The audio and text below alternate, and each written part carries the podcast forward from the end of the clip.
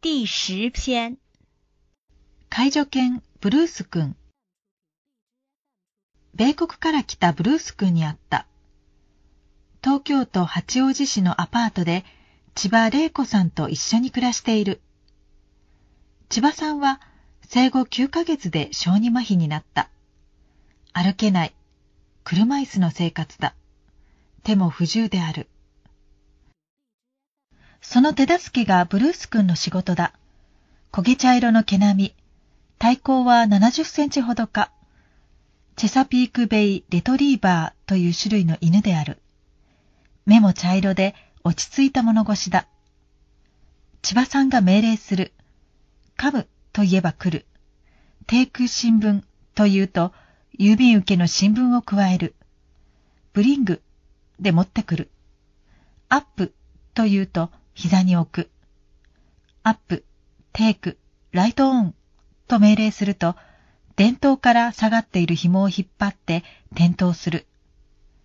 電話機を咥えて取り、冷蔵庫の中の飲料を咥えて運び、なかなかよく働く。近くの公園でボール遊びをすることもある。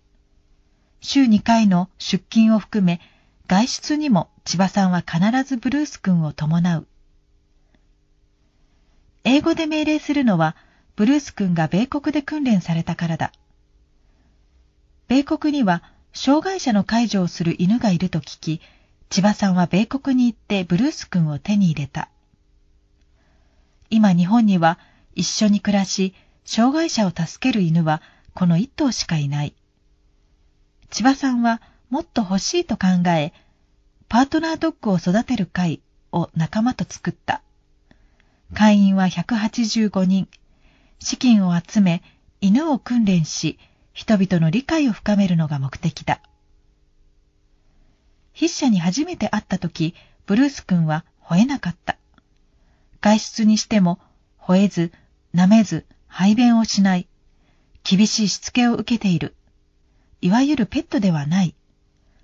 あくまでも犬は指示に従って仕事をし、そして犬と人は互いに世話をし合う関係だ。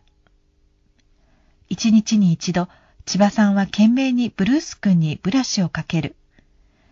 彼の他に姫という名の猫もいる。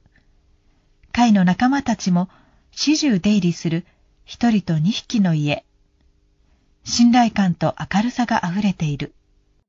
1992年7月24日